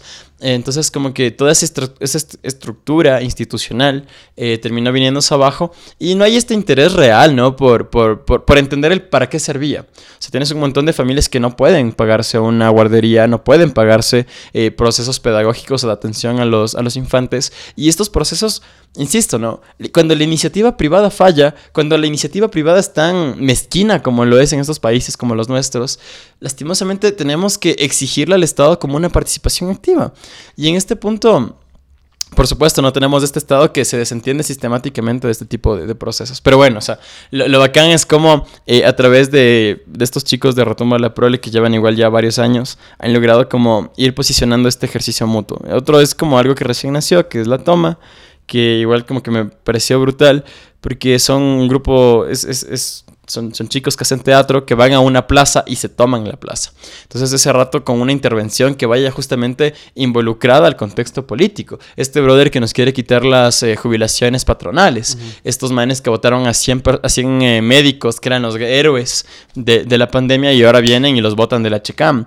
Eh, cómo hablan de la eliminación del impuesto a la salida de divisas para que puedan meter la plata que quieran, sacar la plata que quieran y no hacer y que no involucre como un ejercicio de responsabilidad empresarial. Oye, y, ya que tú estás dentro de esto, porque son dos Claro, son dos, dos ramas artísticas, de alguna manera, que forman parte pero política. Estoy, pero estoy como poquito, o sea, en, en, la toma estoy un día, loco. O sea, ayer como que recién me involucré ah. y, claro, y, colité como el sábado pasado. El sábado pasado vi, me fascinó y dije, quiero entrar a esta nota. Oye, sería cool que, y lo hago como formal, que me pases el contacto para invitarle y hablar con esa persona, porque a mí me parece cool. Por ejemplo, hay algo que se llama el teatro del oprimido. No sé si sabes al respecto. No. El teatro del oprimido nace por Boal, no, no me acuerdo el nombre Y esto lo sé muy empíricamente, porque yo tenía, o sea, salía con una chica que era directora de teatro, entonces ella hablaba mucho de, de, lo que era el teatro del oprimido. Y era en un momento, creo que es en Brasil, donde llevan actores a, em, empresas eh, o a industrias donde los explotaban. Ah. Entonces, dramatizaban el problema que tenían en ese momento. Entonces, digamos, había explotación de parte del actor. De, parte de, del jefe o del empleador hacia sus empleados. Y ellos dramatizaban cómo era el tipo de explotación. Entonces era un ejercicio netamente creativo y corporal y, todo. Y es como, Y, igual escribió libros y, expresa como su, su, su, trabajo. Y es hermoso porque de alguna manera existía, desde el teatro existía esta, esta forma de, de poder dramatizar eh, las realidades de las personas. Entonces que ellos digan, bueno, sí, me está explotando porque lo estoy viendo. Tal vez es muy difícil reconocer que está siendo explotado, pero si lo veo, tal vez pueda decir, ah, ok, me están, me están jodiendo la vida. Entonces, no, no sé si tendrá algo que ver con eso, pero por ejemplo, en Argentina pasa mucho de las batucadas, pero un montón. Entonces, un ejercicio netamente eh, artístico, me parece muy artístico. Eh, el ritmo y, la carga. Ay, estoy hablando mucho desde la ignorancia, porque no me, no me he involucrado, pero el impacto que, que a mí me genera cuando yo veo una batucada es de apoyo. Claro. Es lo que hacía el bardo eh, en las guerras. Y entonces, y genera como, como una intención general en todos, en, movámonos hacia algún lado. Entonces me parece maravilloso que el arte tenga este, este sentido práctico en, en la protesta social. Por supuesto. Y, y, me parece genial, de hecho por eso te digo, si algún rato me pasa el contacto o podemos charlar, ¿cómo se llama el, el, grupo se llama La Toma, es lo que están haciendo. Tiene como semanas, eh, sí, dos semanas me parece que tienen, eh, recién nomás como que abrieron inscripciones. Y, y, sí, es increíble. Siento que ahorita la agitación política es importante porque lastimosamente, claro, ¿no? Tú tienes como los medios de comunicación que le dan soporte sistemático a este man que está ahorita haciendo un montón de huevadas. Nos ha chantado un montón de políticas muy fuertes eh, y la contestación ha sido como que mega aislada. Eh, la, la, la, difusión de estas medidas ha estado como centralizada y monopolizada por eh, el comercio, Amazonas, de Covisa, etc. Medios tradicionales. Medios tradicionales que lastimosamente han logrado también cooptarse, eh, cooptar bastante los medios eh, alternativos como vienen a ser redes sociales. la página más buscada en Google después de Facebook es el comercio, aquí en Ecuador. Y es como increíble. Pero, pero también pasa algo interesante, hablando de, netamente del comercio. Eh, hace dos semanas, tres semanas. Votaron a un, montón, de, gente. Simón. Y, y yo justo que me contaba un amigo que trabaja en el comercio, estaba, estaba hablando con él, de, dice, sí, o sea, me ascendieron, pero es el mismo sueldo. O sea, me, sirve para el CV. lo entiendo, lo entiendo bastante. Es trabajo claro. para él. Eh, y él me dice, ¿y si viste cómo cambió la, el comercio ahorita en la página? Y le dije, honestamente, yo quité el me gusta y quité el seguir y tengo paz mental como no te imaginas a través de mis redes porque lo que más me saliera con este publicaciones de comercio porque creo que cada tanto te estaba mandando a través de estos medios no tradicionales su información plagada de, titulares horribles claro. que, que, a mí ya me jodían o sea en serio me jodían mi capacidad mental y me di cuenta de que tengo la opción de escoger Exactamente. Ajá, que estas redes... Hoy escojo ser feliz, dejar de seguir. No, sigo el comercio y, soy feliz, ¿cachas? y no por eso me desinformo. O sea, estoy constantemente viendo medios diferentes de información. Claro, y hay un montón, o sea, no son pocos. Ajá, entonces dices, ok, también tienen su polariz. O sea, tienen su sesgo y todo, pero queda en mí el criterio de cómo, cómo lo, lo desarrollo. Pero por lo menos ya no me apabullo de contenido horrible que era el comercio. No sé si cambió. No, no, no he revisado tampoco. Yo también tengo la suerte de haber dejado de seguir el comercio. El día en que sacaron esto de Teleamazonas está siendo incendiada y, que llamaron a, decir que el cacerolazo, justamente en esto de, octubre, era por la paz para mí sí fue como, claro, yo estaba ese rato en la Casa de la Cultura sitiado por los militares y por la policía y tú prender el celular, y ver esa huevada sí fue como de indignante es poco, ¿no? O sea, tenías auténticas ganas de ir a quemar el comercio y decir, chucha, es que lo estamos quemando por la paz, ¿qué pasa? Eh, entonces, claro, sí, ese rato fue de dejar de seguir y a la gente que reproduce este discurso que es como un tanto, no solo masticado, sino también barato. Esta interpretación como que, que también hace la posta, que es como se basan mucho en este criollicismo muy ecuatoriano de utilizar ciertas jergas o ciertos entendimientos eh, para traducir lo, que está sucediendo a un espacio como de mofa, como de no es para tanto, como de... Eh, también como encaja mucho en esta idea de, lo fugaz, de lo consumible, de lo... Bueno, es el modelo en el que estamos ahorita. Exacto, exacto, exacto, exacto, exacto. Y yo, yo, por ejemplo, algo que me gusta de este tipo de podcast es no tratarlo de descentralizar en un momento de la historia, ¿cachas? Sino que sea lo más atemporal posible. Total. Eh, eso es lo que me gustaría, que me gustaría que alguien dentro de 10 años vea esto, dentro de 10 años sería una persona totalmente diferente. Claro. Y tú también serás una persona totalmente diferente, pero que lo escuche y digan, ah, qué interesante esta postura, ¿cachas? O que por último sea como esta maldita hemeroteca que siempre puedan sacarnos de vos dijiste que el lenguaje inclusivo no tiene de toda importancia, tiene como esta condición puramente simbólica. Pero, pero por supuesto, ¿no? Y siento que es parte de este proceso justamente dialéctico de crecimiento y de entendimiento. Yo me acuerdo hace un año eh, decía la economía feminista, que es esto, que es esto otro. Y por supuesto, luego ya me puse a leer a, por ejemplo, Silvia Federici, que mega recomiendo. Y dije, no, por supuesto que tiene importancia, por supuesto que tú no puedes entender el capitalismo sin considerar el, proceso de doble explotación que viven las mujeres. Entonces, como todo esto me parece un, poder conflictuar constante con tus propias eh, premisas, sin que por eso tus convicciones eh, se vean alteradas, ¿no? Mi convicción ahorita es poder transformar la sociedad.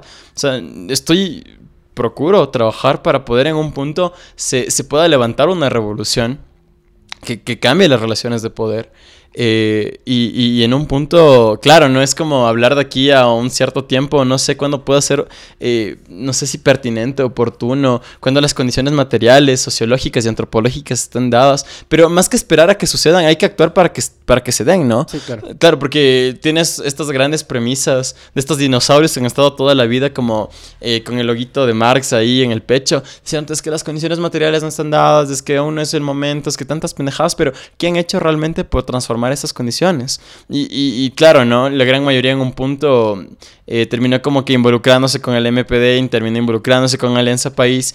Y en esta dinámica engorrosa y asquerosa de solo ir como peleando espacios del, Estado, bajo esta premisa de llegamos al Estado y ya cuando estemos en el poder nos dedicamos a organizar a la gente. Cuando no funciona así, pero en lo más mínimo. ¿Sabes? Eh, ahorita lo voy a centrar como este tema. eh, como yo te decía, es que no quiero minimizar ninguna lucha social. Claro. Ajá, no quiero minimizarla, es como, me parece justo, si tú te sientes en el llamado de pelear por, por lo que tú creas que es tu convicción y lo haces desde ahorita, ya estás cambiando el materialismo histórico del momento. Mm. O sea, ya, algo está pasando, ¿cachas? El hecho de yo hacer un podcast ya está cambiando algo. O sea, puede ser en mi micro, ¿no? Puede ser que no, no llegue a tantos, no me importa. Eh, y eh, justamente voy a mi ejemplo. Verás, estos podcasts... Eh, están hechos con un único fin, que yo pueda vivir de la música. Esta es una tesis. Yo planteo.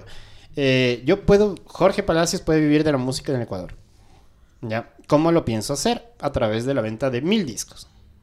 Mil discos a un precio que estoy todavía viéndolo. Eh, de 10 dólares. O sea, yo tendría que vender mil discos a 10 dólares para tener 10 mil dólares. Entonces, hacía como un análisis en mi cabeza. Y, quiero tu criterio mucho desde la economía. Eh, mil discos a 10 dólares son 10 mil dólares. Y honestamente yo no soy una persona que necesita... Ajá, o sea, no. Yo solo quiero vivir tranquilo, ¿cachas? O sea, saber que el día de mañana me puedo ir... O sea, tranquilidad y paz mental propia. de, no tengo que preocuparme de comer. Porque tengo mis ahorritos, aunque sea puedo sacarlo. Y, la pandemia me puso mucho en esa situación. Es como, se acabaron los toques. Y, fue como muy radical. Y fue lo último que se tomó en cuenta.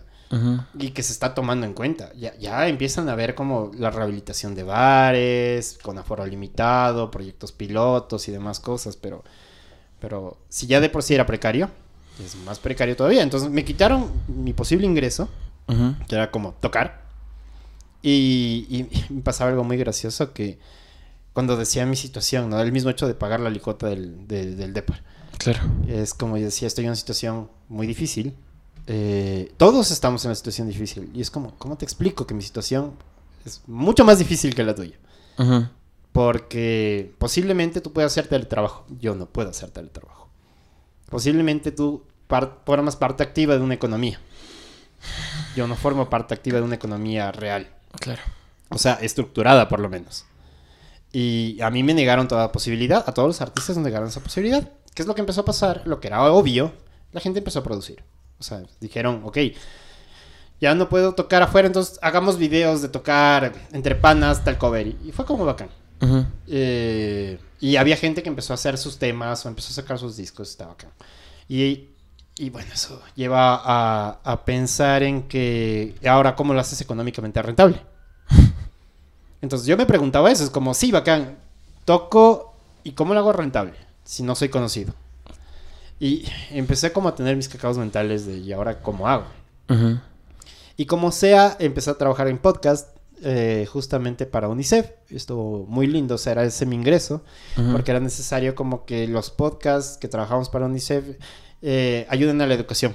Y estaba revisado por pedagogos, psicólogos, y, fue, muy, fue muy lindo el trabajo. Qué maravilla. Sí, sí. Eh, eso me mantuvo, pero, pero, no era como para salir adelante. O sea, esa era mi situación. Yo decía, soy músico y soy compositor y me llamo compositor, tengo que componer.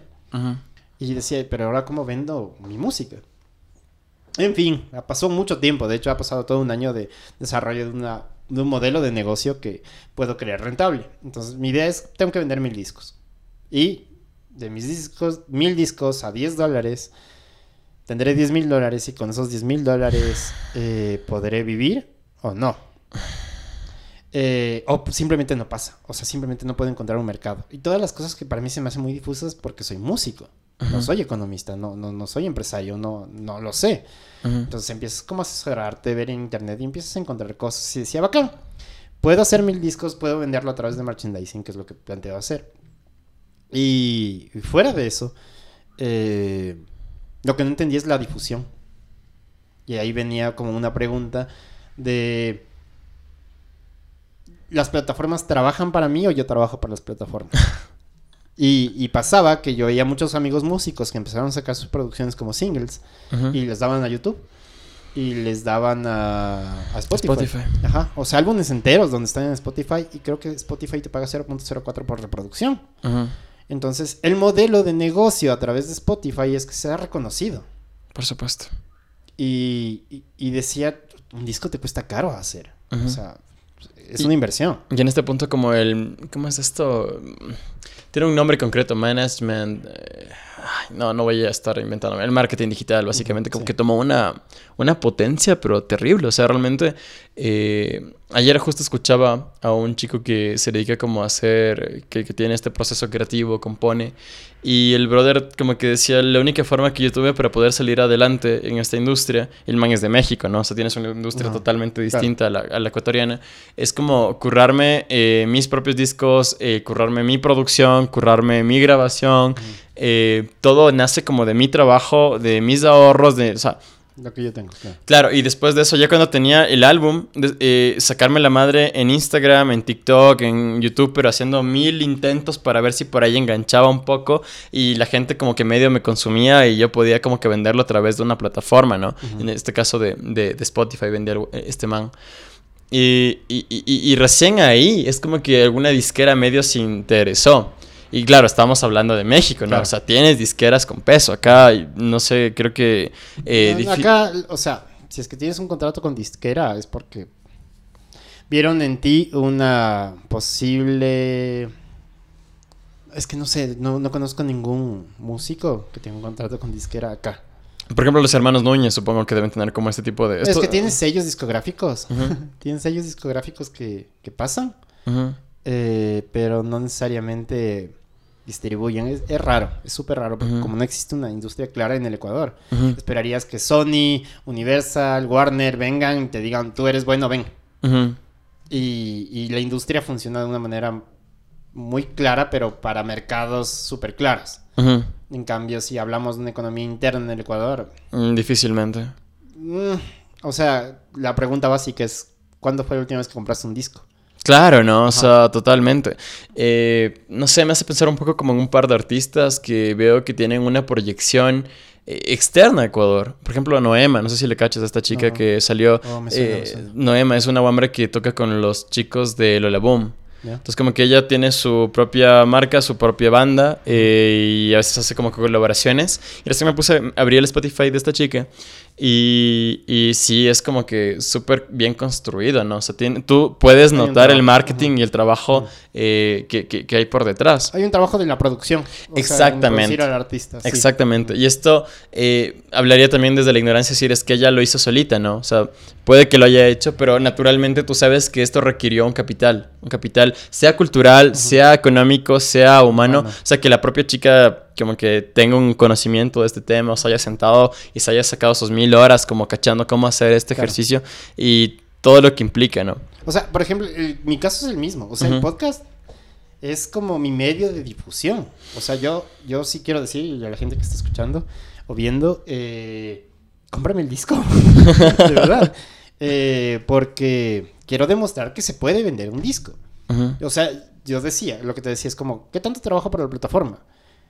Eh, yo quiero que la plataforma trabaje para mí, pero Spotify no trabaja para mí, YouTube no trabaja para mí. Yo hacer esto y subirlo a YouTube y subirlo a Spotify es porque estoy trabajando para ellos, pero lo estoy utilizando como un medio de difusión para que la gente compre el disco que solo lo tendrán en el en mi página y tal vez eh, estoy pensando lo, lo venda a través de merchandising.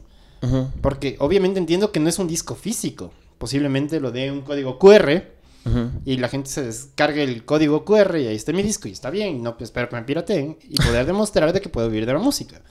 Que habré un hecho un disco que lo vendía a mil personas y, ese, y eso ya me da de comer. Qué fuerte. O sea, es que me pongo a pensar un poco. Hay una banda que yo amo, adoro y admiro, que es Los Chicos del Maíz, que son como dos brothers que hacen como eh, rap eh, político, revolucionario ahí en, en España. Y, claro, ¿no? Los manes se dedican como, son periodistas, trabajan el periodismo y el trabajo musical que ellos desarrollan que es bastante fuerte. O sea, los manes están pegándose su disco anual y con sus veintitantas canciones. Es un trabajo pesado. Eh, los manes lo hacen como que por fuera del encontrar como una, una remuneración o un, una suerte de ganancia de, de, lo que ellos producen como musicalmente. Y, y es como complejazo porque al final, claro, ¿no? Todo trabajo tiene un valor. Todo trabajo tiene un valor tanto de uso como el hecho de que es un trabajo. el, que tú des tu tiempo, el que tú eh, armes esto, lo produzcas, eh, desde el proceso de modulación de, de, volúmenes hasta el arreglo de la imagen, por último, ¿cachas? Está claro, todos los procesos que involucran hacer un disco. Todo eso es tiempo de trabajo. Todo eso es como una carga de lo que tuviste que aprender para poder llegar a transformar eso, ¿no? Eh, entonces de por sí tiene un valor detrás, pero tiene como que esta confabulación entre el uso que se le puede dar y el, y, el trabajo que, naturalmente lo, conforma. Y aquí es como complejazo porque trato, estoy como procesándolo todo desde este enfoque marxista.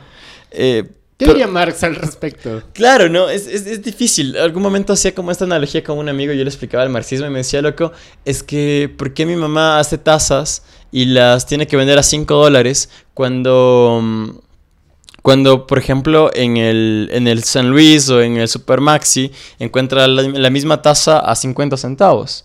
Porque tiene como que valores distintos. O sea, cómo mi mamá puede posicionar su precio y el valor de su trabajo y de lo que le cuesta hacer, como frente a esta gran industria que te vende como un producto, a veces incluso como que con más detalle o incluso hasta... Mm, más perfeccionado a lo que a vos te gusta, ¿no? Por todo un proceso de algoritmos y de, pendejadas que forman parte del consumo que tenemos en YouTube y en Spotify y en, todo esto.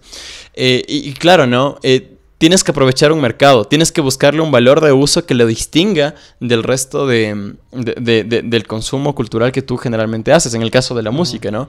Y aquí tú tienes como un valor de uso añadido y es justamente como esta, esta condición eh, no solamente es que artesanal está mal usado porque lleva como lo artesanal por fuera de lo, de lo, de lo industrial o por fuera de esta producción masiva, pero claro, ¿no? Son como productos que por último tienen una condición eh, como... A ver, yo, por ejemplo, para, Ubíqueme un poco. este, yo pensaba mucho en el sentido de la propiedad. Yo tengo discos, yo, yo me compro discos. eh, no tengo, no tengo ni siquiera un displayer donde ponerle, ¿cachas? Yo me compro los discos.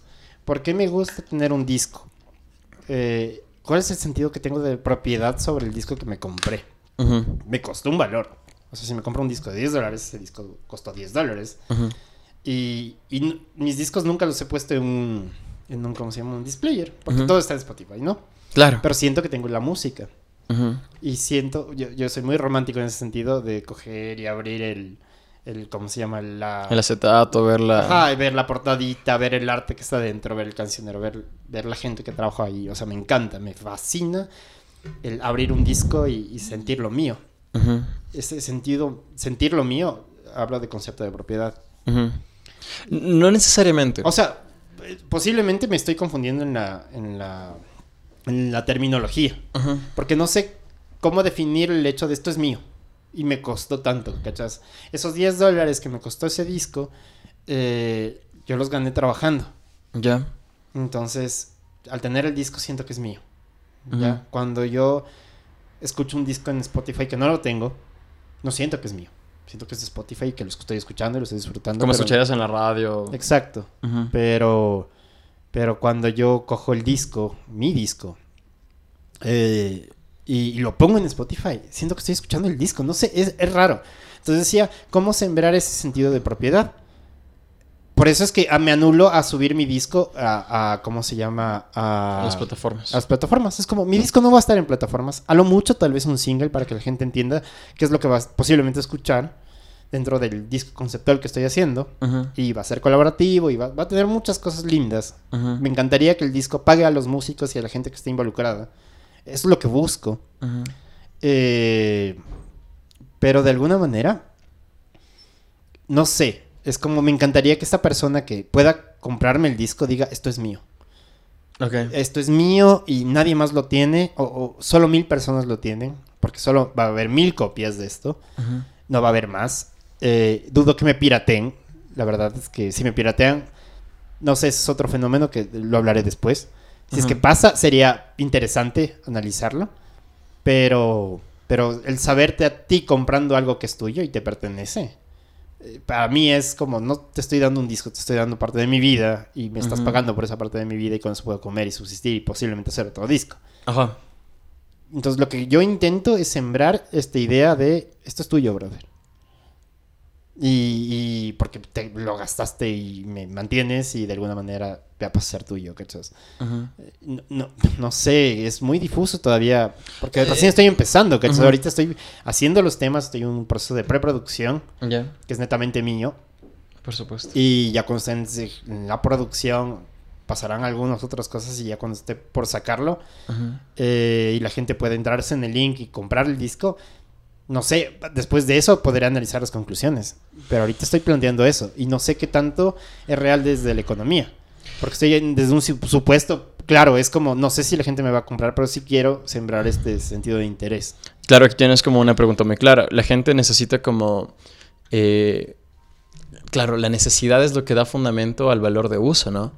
Eh, hay gente que necesita eh, sentirse responsable a nivel económico y social de, todo lo que consume. Y, lastimosamente en el capitalismo eh, tenemos muy poca conexión eh, sobre un montón de cosas, ¿no? Estamos alienados, estamos desvinculados de un montón de elementos que nos construyen y que son propiamente nuestros. La alienación, en efecto, es esta desconexión del sentido que nosotros ejercemos a través de nuestras manos y de nuestra corporalidad. Nuestra corporalidad en el trabajo termina involucrándose en, el, en, la creación de un valor que va a ir destinado al capitalista, dueño de los medios de producción y que no va a ser mi trabajo, o sea, no va a ser para mí. Yo me quedo con una parcialidad de esto que estoy creando.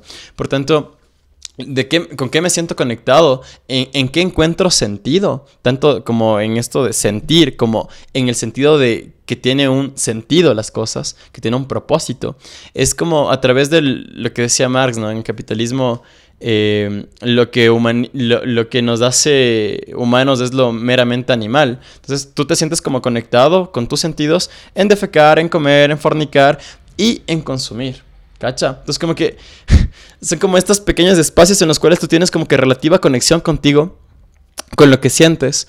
Y sí me parece que hay que ser como súper sincero, ¿no? Uno ah, como que apela a este sentido de cómo te puedes construir a partir de lo que consumes. Porque ya como que es muy difícil sentirte parte de lo que tú produces. Por tanto, terminas involucrándote y sintiéndote y entendiéndote desde lo que consumes. Por tanto, yo también como que tengo un par de discos de Serrat. Y es como una maravilla el poder tener el disco, poder eh, construirte a partir de, estos pequeños elementos simbólicos que tú tienes. Como cuando compras un libro y no lo vas a leer, pero quieres el libro, ¿no? O sea, quieres que diga ahí por último el análisis de, Marx de cualquier cosa o el libro de Sábato de Cortázar de X nota. Pero es como, como esto refiere de mí mismo. Entonces como que un poco eh, siento que desde este proyecto, desde esta, eh, este, claro, desde el álbum que estás eh, construyendo y que estás planteando, sí hay como este apelar a un consumo ético, a un consumo en el cual la gente pueda reconocerse a través de este, de este consumo de arte como un usuario que está como saliéndose justamente de esta dinámica de ultra explotación y de precariedad que está que, atraviesa justamente el que vos sales a la calle y te pones tu playlist y no sabes todo lo que está pasando el artista detrás. O sea, muchos de los artistas que escuchamos como en los recomendados de, de, Spotify, seguramente ahorita lo están pasando pero hecho pedazos porque no tienen para comer o no tienen para pagar el alquiler o tantas cosas que pueden estar pasando. Eh, puede ser o como no, ¿no? O sea, también tienes como estos manes que pagan en las disqueras y están pero re felices. Claro, la industria funciona de muchas formas para mucha gente en, en muchos mercados. O sea, hablar de mi industria musical o sea, tiene su complejidad específica, súper específica porque tienes tres monstruos. Claro, el universo de la Music y Sony, ¿no? Puta, es y tienes tres monstruos, pero son chiquitos. no se dejan de ser monstruos, pero son chiquitos. Porque si tú sumas la gente que trabaja para, la, para esos monstruos, y, los comparas con la cantidad de músicos o gente que trabaja en la música en general en el mundo. Okay. Podríamos acabar con esas tres industrias planteando otros modelos. Pero ellos, como saturan los, los, medios, te saturan hasta los medios no tradicionales. Eh, y tienen la capacidad adquisitiva para hacerlo. Por supuesto. Entonces, claro, yo, yo me pongo a comparar, o sea, eh, hago esta comparación desde mí mismo. Es como, ¿por qué voy a subir mi disco a Spotify? ¿Por, qué lo voy a, para esperar ganar de reproducciones? Por más que yo crea que soy bueno, yo de hecho no creo que soy bueno. Mm. No, no lo soy. Pero, o sea, bueno, en el sentido relativo de ser bueno, ¿cachas? Como de destacar y que seas. O sea, es como, no sé, no, no, no, ni siquiera compito. Con, no tengo esta idea de competencia en la música. Ok. Entonces, Spotify sí me, me exige competir. Para, por supuesto. para sentirlo como retribuido. Entonces, no puedo competir contra alguien que tiene 200 millones de reproducciones. No, no puedo. Eh, con un disco que dentro de tal vez un mes tendrá mil. Claro. Pero lo que sí puedo asegurarme, desde mi modelo, es que esas mil personas escucharon y me pagaron por el disco. Claro, eso es que es tan fuerte, ¿no? Claro, es, terrible porque, brother, si tú le... No, no es que estoy... Si quieres hacerlo en Spotify, hazlo. Y si, y si puedes llevarlo y si quieres como ser reconocido, hazlo. Yo no quiero ser reconocido. Que es, no, por lo menos no por mi música. Eh, no, no, no, tengo ese interés. Solo quiero vivir de hacer música porque es lo que me preparé, estudié, hice o sale de que un montón de tiempo. Entonces quiero, por eso vivir de la música como cualquier otro profesional. Me encantaría, mi sueño sería. Perdón que hable de mí, pero. No, no, dale, dale. O sea, es que me gusta como incluso ir viendo cómo puedo analizar y colaborar. Porque justamente es eso, es como. A ver, yo quiero ser una persona que quiere tener una familia, en un supuesto, quiere tener una familia, quiere tener hijos, quiere a sus hijos llevarlos a un colegio y que esos niños puedan escoger lo que les dé la gana. Y todo haciendo música. Ya, entonces, si el mercado me está exigiendo que para hacer eso, para tener este sueño de vida, de realización de vida, de éxito, que para mí sería un éxito tener eso en mi vida, eh, de esa manera de decir, mis hijos no tienen necesidad, porque yo hago música, pero si me dices que el modelo es ser famoso, brother, yo ya perdí. O sea, no, no es algo que yo pueda hacer. O sea, si es por fama, no. Y si la exigencia a que yo sea famoso es posicionate en redes sociales, pega muchísimo en, las radios y demás, es con capital que no tengo un montón de cosas que he visto y que soy muy crítico. Entonces ya fallé. Pero hay un montón de músicos afuera que viven de la música y tienen el sueño que yo anhelo tener. Entonces sus modelos son interesantes porque trabajan para la industria. No necesariamente son famosos, no necesariamente trabajan para el famoso, trabajan en la música. Hay un montón de cosas que si tú googleas, dices posibles trabajos en la música, vas a encontrar un montón. Ya. Que no es necesariamente ser el famoso, pero siento que en el Ecuador sí es una cuestión de reconocimiento y fama. Por supuesto. Y trabajas para que te reconozcan, para que más tengas más reproducciones en Spotify y algo medio retribuyes y terminas, nunca terminas pagando tu disco. O sea, si yo cobraría lo que me va a costar hacer el disco, que posiblemente sea mucho por colaboración, eh, si yo tuviera que pagarlo, no lo tengo. Claro. Pero espero que se pague. Mira, ahí me parece pertinente como cachar qué es lo que permite estos modelos de, no negocio, incluso ya solo de trabajo y de subsistencia, eso, que sean como sostenibles en el tiempo. Eh, y, y, es que cada país y cada estructura productiva como que tiene sus connotaciones y sus particularidades. Y hay que entender muy bien qué es replicable y qué no es replicable, lo que hablábamos al principio, ¿no? Hay que entendernos en nuestro contexto y saber adecuarnos al mismo. Lo que tú estás planteando me parece como que es algo que tiene que hacerse para poder incluso medir la disponibilidad de, este mercado, incluso por último, de esta sociedad, como a, esta toma de conciencia y también como a este adecuarse a un consumo, llamémoslo ético, o un consumo como eh, no externo a la voracidad del mercado. Eh, puta, yo de verdad espero que funcione. Espero que, también las conclusiones permitan como ir maniobrando en torno a la propuesta. Porque al final es eso, ¿no? Estás literalmente eh, buscando como diferentes grietas en el mercado, diferentes grietas incluso en la sociedad. Eh, que, que, que tú hablas de mil discos, ¿no? Tampoco es como la gran muestra de la sociedad ecuatoriana o la sociedad quiteña, pero sí te da como un orden de estos sectores que de alguna forma pueden responder. Tú debes cachar como, por último, quiénes son los que van a escuchar este podcast o quiénes son las personas a las que tú inmediatamente podrías como decir, este man podría o va a comprarme el disco. Yo, por ejemplo, voy a comprarte un disco, pero por supuesto. Eh, pero, o sea, justamente, ¿cuáles son mis condiciones como materiales? ¿Cuál es mi condición tanto de educación como de todo lo que me permita a mí decirte, loco, del putas, lo que estás sugiriendo, me parece que es algo que yo puedo como disfrutar y que yo puedo como tener en mi vida y, y, como anclarse a este proceso de, de, consumo ético. Entonces como que todo esto es lo que atraviesa la propuesta del disco y me parece recontra complejo. Y, y, por supuesto es que es frustrante porque en, en, un punto cuando uno intenta como buscar estas grietas, que al mismo tiempo es como un, un intento de conocer eh, el sentido perimetral de, cómo está funcionando el mercado es muy factible que termines fuera del mercado. Y, ahí es como este, este gran riesgo que todos corremos, como de solo golpearnos con el, no, mira, el, análisis que hice no fue el adecuado, o mm, por último, hay que darle como una vuelta totalmente de 180 grados a esto que estoy como planteando. Entonces, puta loco, como como hace un tiempo aprendí, todo proceso humano, toda relación humana es pedagógica y vamos que sale de esto. Y espero de aquí a unos años o unos meses poder decir, loco, esto es lo que te permitió que este disco sea un total éxito. O por último, esto es lo que pudo haber mejorado. ¿Sabes que Es lindo como verlo desde tu perspectiva. me, encanta este término de, consumo ético. me, fascinó, fue como, sí, a la larga yo no estoy perjudicando a nadie. Y pienso que la persona que lo consuma podría consumir más discos. Ah, o sea, yo acabo de contar mi modelo. Espero que se replique. Mi manera de distribución va a ser a través de los podcasts. Obviamente a través de los podcasts estoy pensando en qué tipo va a querer escucharme a mí y va a querer escuchar la voz de este ejercicio dialéctico. Y mientras sucede, se irá preguntando cosas. O sea, yo hasta ahorita no le he lanzado ninguno. Ya cuando se escuche esto, ya obviamente será lanzado. y, la gente que ha tenido, he tenido este, este feedback de cómo va, me dicen, me haces cuestionar cosas desde mi postura. Y eso está bacán. Que eso es lo, justamente lo rico del ejercicio dialéctico. Que no vengas con toda tu razón a decir, yo creo en esto. Puede ser, ¿cachás? Pero posiblemente a mí siempre es una duda. Y posiblemente yo te pueda decir algo y siempre una duda en ti y, y podamos como desarrollarla y no necesariamente terminar en conclusiones. Porque posiblemente vamos a terminar en contradicciones, posiblemente la persona que está hablando ahorita no sea la misma dentro de dos años y hable de manera diferente. posiblemente te diga, ¿sabes qué? Me contrató Sony, yo no trabajo para ellos.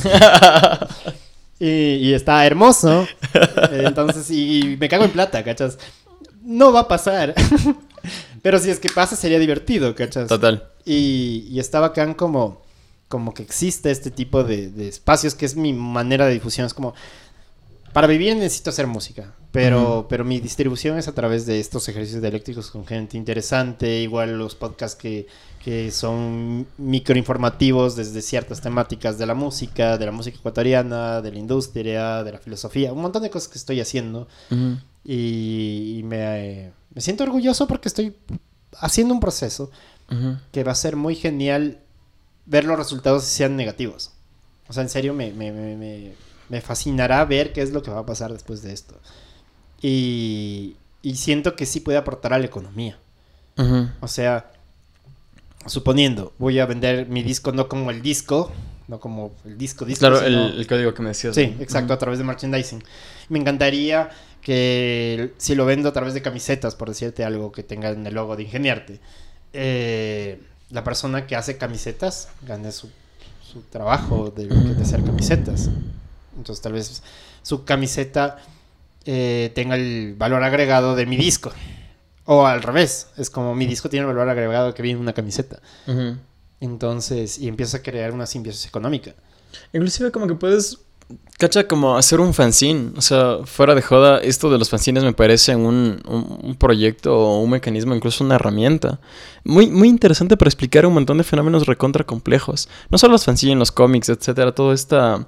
Eh, eh, como que esta. Mm, estas herramientas, estas alternativas y mecanismos que últimamente se han posicionado un montón, eh, te permiten como una profundización en la propuesta. O sea, no solo la camiseta, un, fanzine que te permita como explicar todo esto que hemos hablado, ¿cacha? Como de, este es el tipo de, industria en la que vivo, de este país, eh, esto es lo que tendría que hacer en caso de que esto no funcione, y esta es la propuesta que busca replicarse por estos motivos, ¿no?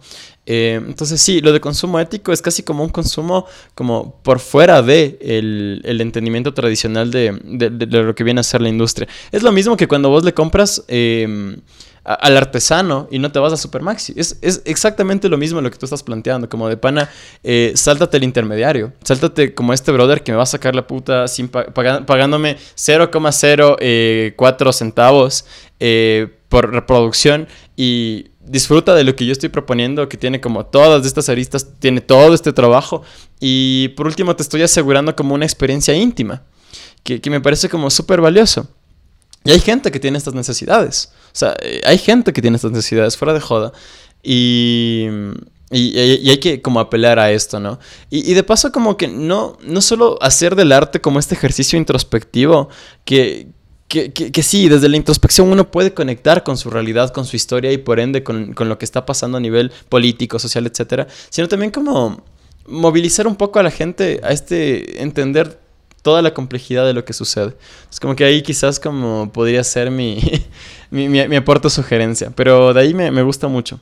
Oye, y ya para cerrar esta parte, porque igual te voy a seguir invitando, yo cacho que hay muchas cosas de qué hablar.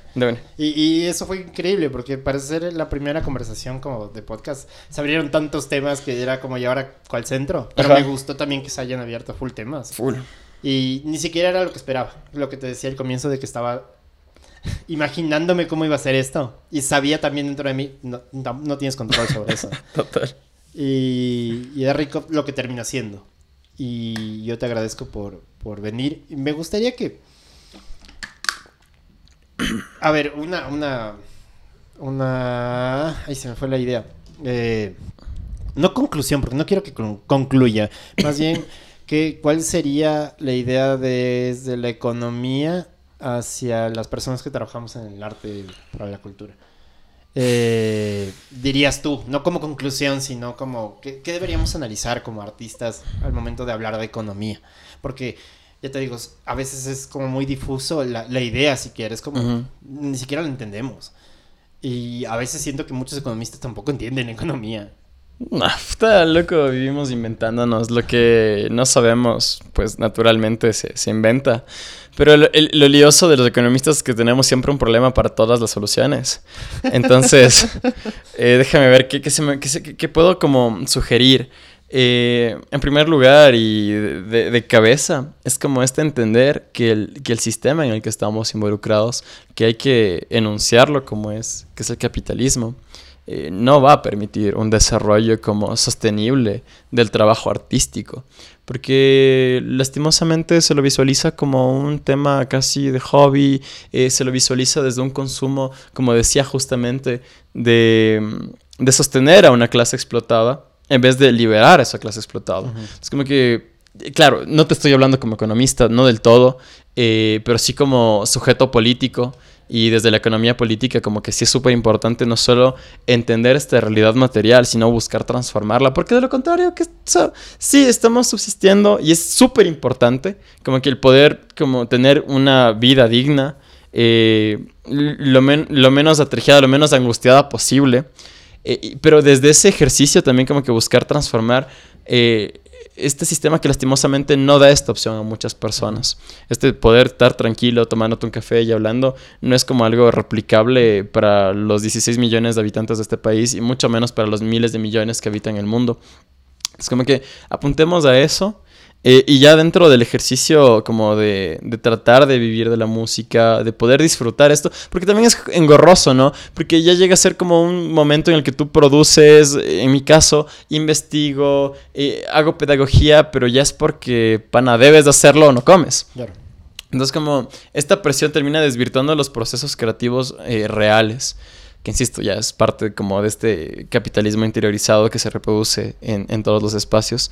Pero sí, como que entendamos nuestro momento, entendamos nuestro contexto, entendamos el mercado al que apelamos, pero no solo como este mercado súper aislado de bacán, yo voy a vender como en esta ciudad y en estas cinco cuadras, eh, no, como, como esto termina dialécticamente anclándose a al país que somos, primario exportador, eh, cuáles son las condiciones de la gente explotada, por qué hay tanto consumo de chicha, por qué hay tanto consumo de vallenato, por qué hay tanto consumo de, de JJ hasta hoy en día, tú te subes a, eh, a, las 5 o 6 de la mañana a los buses y vas a escuchar como música rocolera con un mensaje elegíaco, lloroso, recontra eh, que, a, que, a, mí se me hace como un tanto preocupante, pero que se disfruta, al final se disfruta.